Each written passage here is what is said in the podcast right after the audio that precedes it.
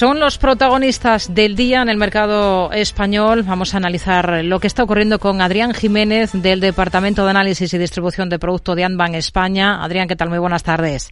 Hola, buenas tardes. Bueno, una sesión con el IBEX en negativo, con descensos moderados, no llegan al 0,30%. De momento, ahí aguantando esa referencia de los 9.200 puntos. ¿Hasta qué punto es clave, piensan ustedes, ese nivel? Y además hemos tenido alguna referencia. Vemos que la actividad empresarial aquí en España en enero regresa a territorio positivo después de cuatro meses consecutivos de contracción.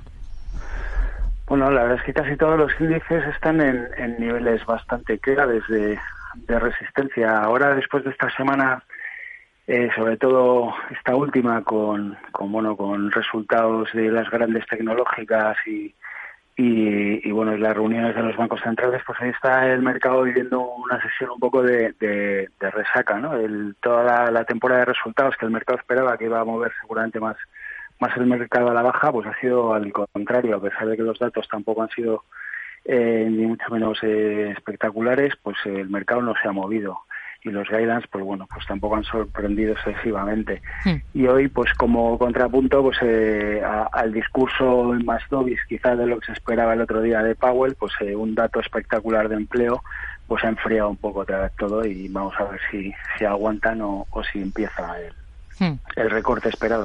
Hoy se fría la cotización de CaixaBank después de presentar cuentas, casi un 3% se está dejando. ¿Qué ha sido lo más relevante de esos números a su juicio? Además, la compañía mejora un 58% el dividendo.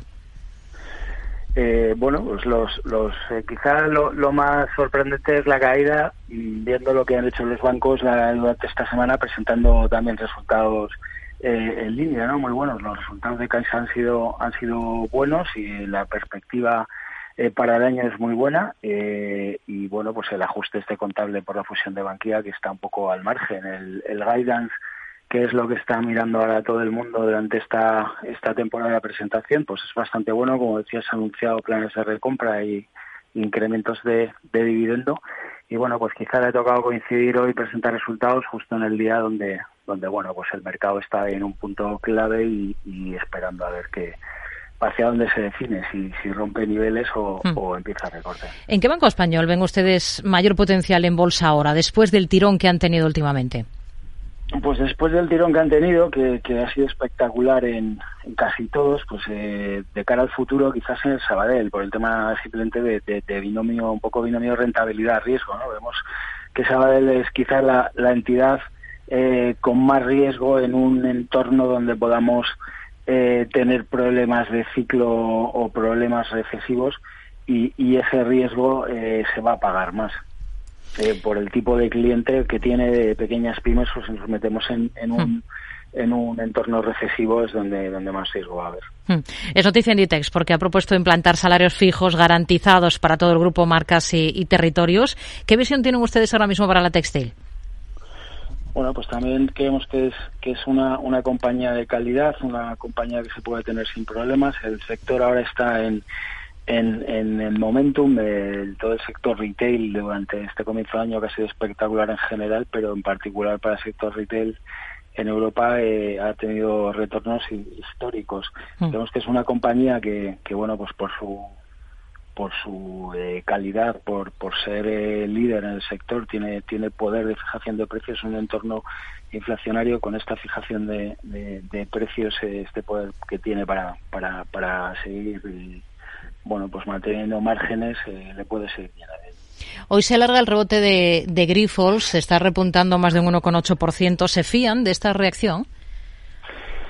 Bueno, pues ya sabemos que es una compañía que ha estado muy castigada y ha tenido problemas eh, de todo tipo y los viene arrastrando de tiempo, pero, pero bueno, también hay que tener en cuenta que, que sí que es muy espectacular el rebote que ha tenido estos dos últimos días tras la, la reunión de la FED, pero es una compañía que desde mínimos de octubre eh, lleva ya un 70%, entonces, bueno, pues... Eh, es una compañía que tiene poca visibilidad a medio plazo, pero a ver si parece que, ya no es solamente un rebote puntual, a ver si lo mantiene.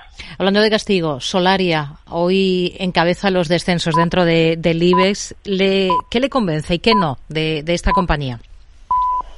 Bueno, lo que más nos convence es el sector. Vemos que es un, sector que, que, hay que estar ahora. Eh, el cambio de mix energético es, es algo eh, inminente que ya no se va a poder echar hacia atrás.